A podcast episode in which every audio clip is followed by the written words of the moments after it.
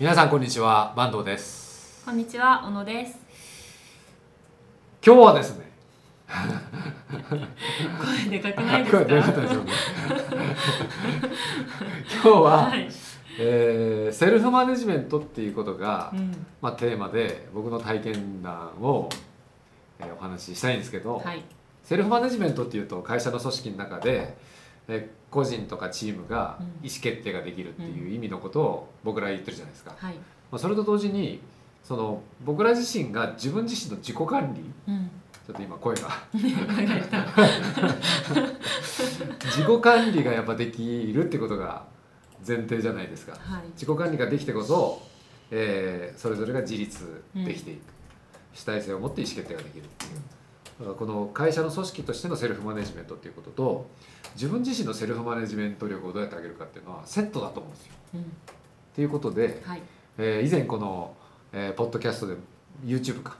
でも佐藤美久さんに出てもらってパフォーマンスコーチをされてる方で,、でその方が、えービジネスリーダーがいかに日常のパフォーマンスを上げていくかっていうことをちゃんと考えて取り組むことが大事ですよみたいないうような話をしてもらったと思うんですけどはい、覚えてます？覚えてます。その後すごい変えましたよね、いろいろ。すごいパジャマ買ったしね、うん、睡眠の日とストレッチポールとか、そうそうそうそう。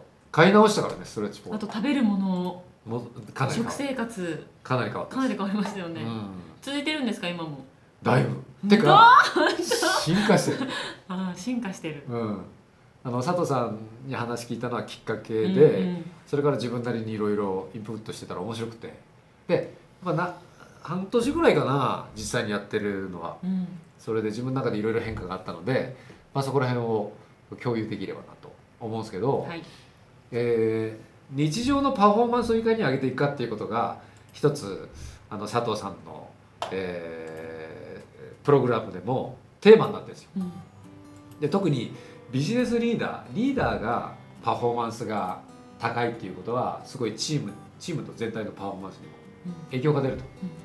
でパフォーマンス高いっていうのはまず頭がちゃんと回転してるというかふと普段の回転ができてるっていうこととでそれからご機嫌でいられるかどうかっていうことをすごい大事にしてて。確かにその日の気分次第で仕事って変わってきますよね。そうよね。いい方向にも悪い方向にも。僕も時々してうんわかる。言いたかったかすごいもう出ますよね。そうまとむように。今日なんかみたいな。最近最近。最近はないかも。かも。確かに。言われちょっと考えさせてくださいね。でも確か前より良くなった。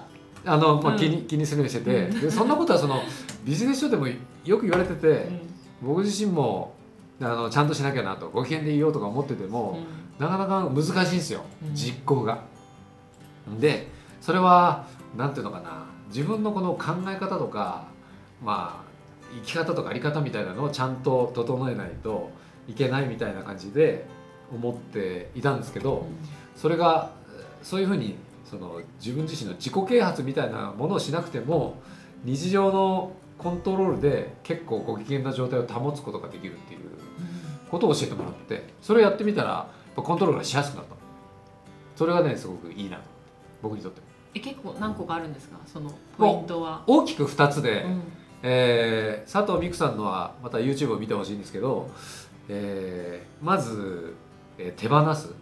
デトックスする。ものを片付けたり、うん。うんあるいはその体のファスティングするみたいなところからスタートしてその後食事の改善をしてで睡眠の改善をしてで最後体のケアっていうのフィットネスの部分をしていくっていうことであの自分のパフォーマンスを上げていくっていうことをやられててでもアメリカのビジネスリーダーはそういうのをもう普通にやってんだと。え個人でですか？うんと研修プログラムとしてもあるし、え2泊3日とかで睡眠の質の改善っていうところだけをテーマにした研修とかがいっぱいされてるんだってへえありがたいですね。ありがたいよね、うん。だって 普通そういうのってお金払って学びに行くみたいな感じじゃないですか。あそう自分でやるんだったらね。うん。一生やっぱ寝るのって一番大切とか言いますよね。あそうそうそうそう。生きていく中で、そう。それでしかも日本にあんまそういうのあんまないんだよね。うん。そのビジネスっていうことと紐付けた形で、うん。寝るの大事だとか睡眠時間大事だとか言うけど、うん。その睡眠の実質をどう高めるのかみたいなことは僕も佐藤さんにあから教わって初めてそういう観点に立ったっていう。確かに。なんかみんなのどうやって寝寝るんだろうっていうのを見たいかもですね。うん。なんかもう見ないじゃないですかそういうのって。人の。人の寝るとこ見ないねうん。だからなんかわからないしうん。やり方がいろいろあるっていうのも知らないし。確かに確かに。そんでう、ん。えー、とす食事の改善より睡眠の改善の方が難しいっていうのが佐藤さん、へー。そうなの。でもそれやってみて実際そうだなと思って僕もへえと思ってて嘘んと思ってたんだけど睡眠の方がやっぱり難しくて。ででも寝ないといけないと思ったら眠れなくなりそうとかそういうものじゃないですか？全然古典フランス人形かっていうぐらい。答えって何ですか？もうもう倒れた瞬間寝てるんだけど 僕はね。それはできるんだけどあのー睡眠の質を上げるのには何が大事かっていうのが、えー長さじゃなくて深さ。で睡眠の質っていうのは4段階あってでレベル1からレベル4まででレベル4までたどり着くと睡いい睡眠だっていう、えー定義なんですよ。えでも深さってどう測るんですか？そうなのよ。あ深さを測るアプリはあるらしい。俺は使ってはないけど。なんか編集長言ってませんでした前。枕元に置いて違ったっけ？あそうそうそう。そういう睡眠、うんうんうん。睡眠のアプリとかうん。測るアプリが、まあ、それが正確かどうかっていうのはアプリによっても違うと思うんですけど、えーでも結構もうあの僕がそれ続けてると実感値として分かるっていうか。あ今日は深おか。ったな起きた時に。あのその状態で分かるようになってきたんだけど、まあ、まずその深さが4段階あるんだけどそのレベル4まで行くのは寝てから最初の90分でしか行かないっていう。のだから6時間後にレベル4とか、えー7時間後にレベル4とかも行かなくて、えっと人間の睡眠ってこのあのノンレム睡眠レム睡眠って浅くなったり深くなったり90分サイクルでするっていう話は聞いたことあるらしいはい。ないです。そうそうなの。あの。あの周期でうん。あの深く浅くなってるっていうふうに言われてるんだけど、で、えー、と最初の深いところで4までいかないとその後は321ってどんどん浅くなってくる。だから長さじゃない。一番最初にいかにレベル4までいくか。いかに下がるかといかに深くなる深かくなるかそう。で最初にいかいかに深まるかっていうことのためにどういうふうに寝なきゃ寝る準備をするのかっていうことが結構大事で。えーそれが難しい。ぐ具体的にはあのお腹の中になんか物が酒とか食べ物とか入った状態だと寝てもさお腹がずっと消化でエネルギー使ってるから寝てないわけよ。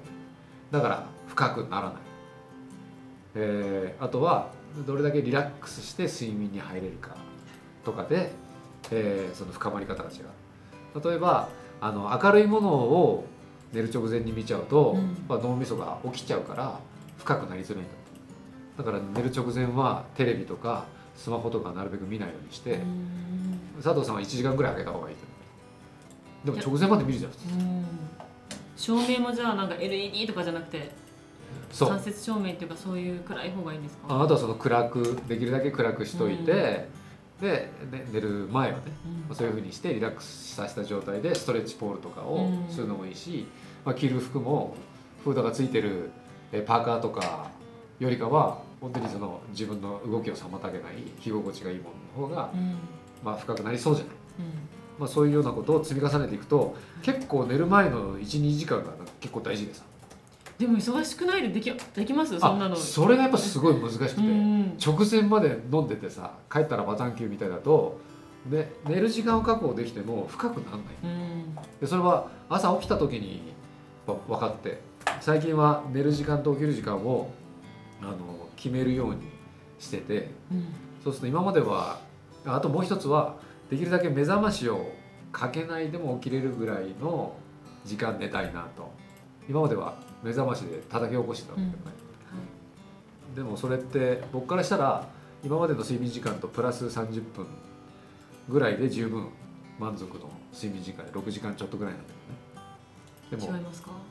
違う。へえこれで今まではさ今まではなんとなくそのこの昭和なパラダイムでできるだけ睡眠時間短くてもバリバリ働ける方がかっこいいぐらいのうん。感じで思ってたんだよ、えーだからそのできるだけちょそのあのぶっ倒れる直前まで起きてるみたいないう方がおなんかそういう方をどっちかっていうと選択しちゃってて眠くないのにベッドに入るみたいな習慣がなかったんだよ。うん。だけどちゃんと目覚ましかけなくてもでそれで目覚ましをかけて叩き起こしてな眠いじゃない。でも朝ランニングするようにしてるんだけど朝ランニングするのもあの眠い体で起きるともうでできればぜひ行きたくない。うん。あ雨が降ってない。あそうそう。今日も降ってねえかなとか思いながら。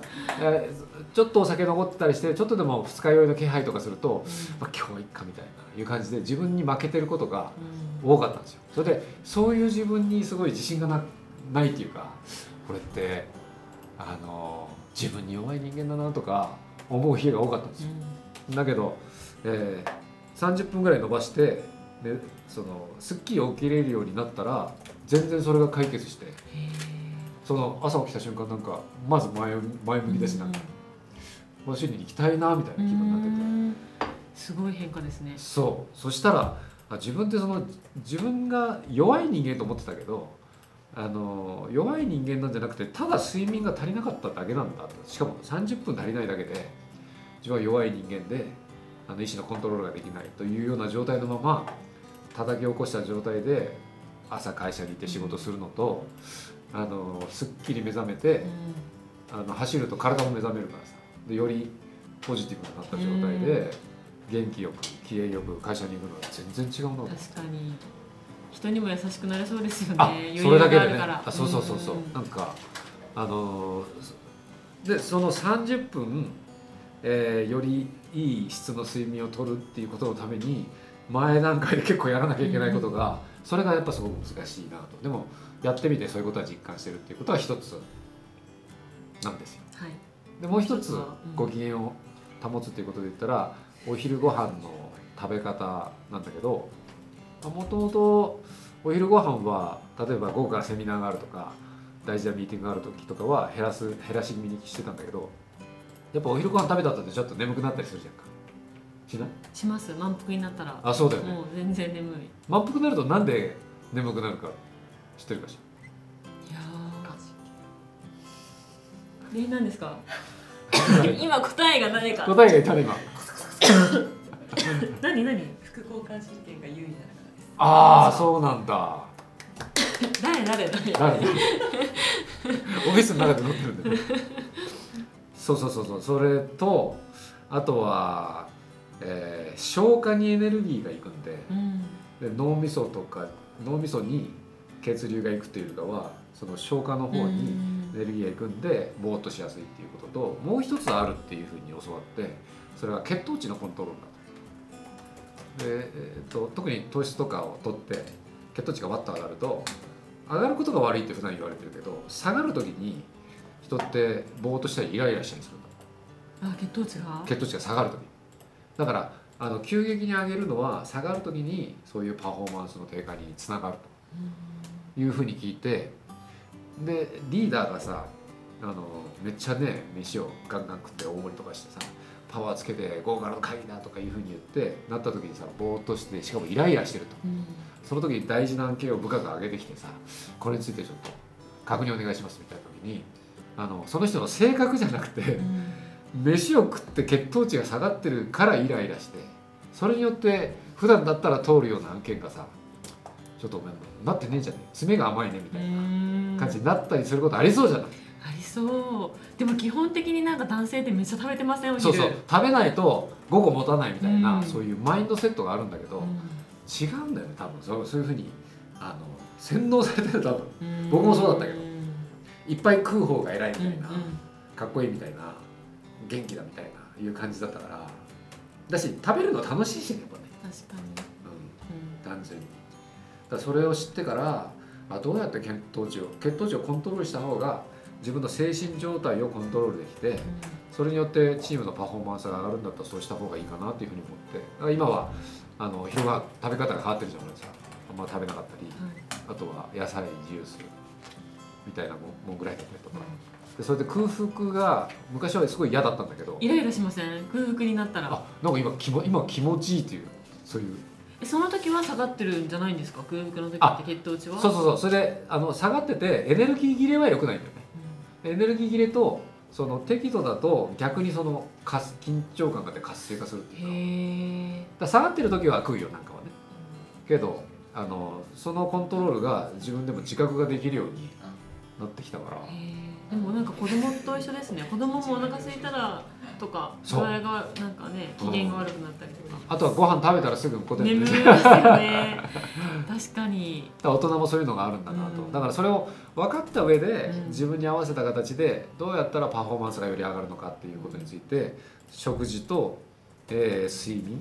それを少し習慣を変えるだけでも結構劇的な変化があるっていうのは僕は本当何よりそのご機嫌になれるっていうのを結構実感してて、機嫌がなんか自分の本当俺の性格の問題かと思ってたんだけど意外とそうじゃなくてそういうちょっとした改善で自分の機嫌を保てることができる助かりますねメンバーが。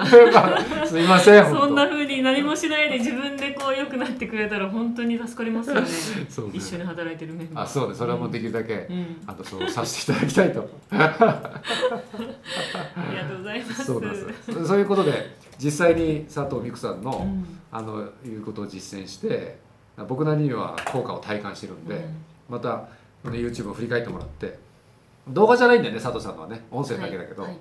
ポッドキャストでも聞けますしあのそれを聞いて参考にしてもらってもしこれいいなと思ったら佐藤さんのは2ヶ月間のプログラムをされてるんであのそれを受講するのもおすすめです。はい。はい、ということであのセルフマネジメント、えー自分の自己管理それを特にビジネスリーダーがやることがすごい大事だよとチームのパフォーマンスにつながるよという話でした。はいでは今回もご覧いただきありがとうございましたありがとうございました。チャンネル登録もよろしくお願いしおます願いします。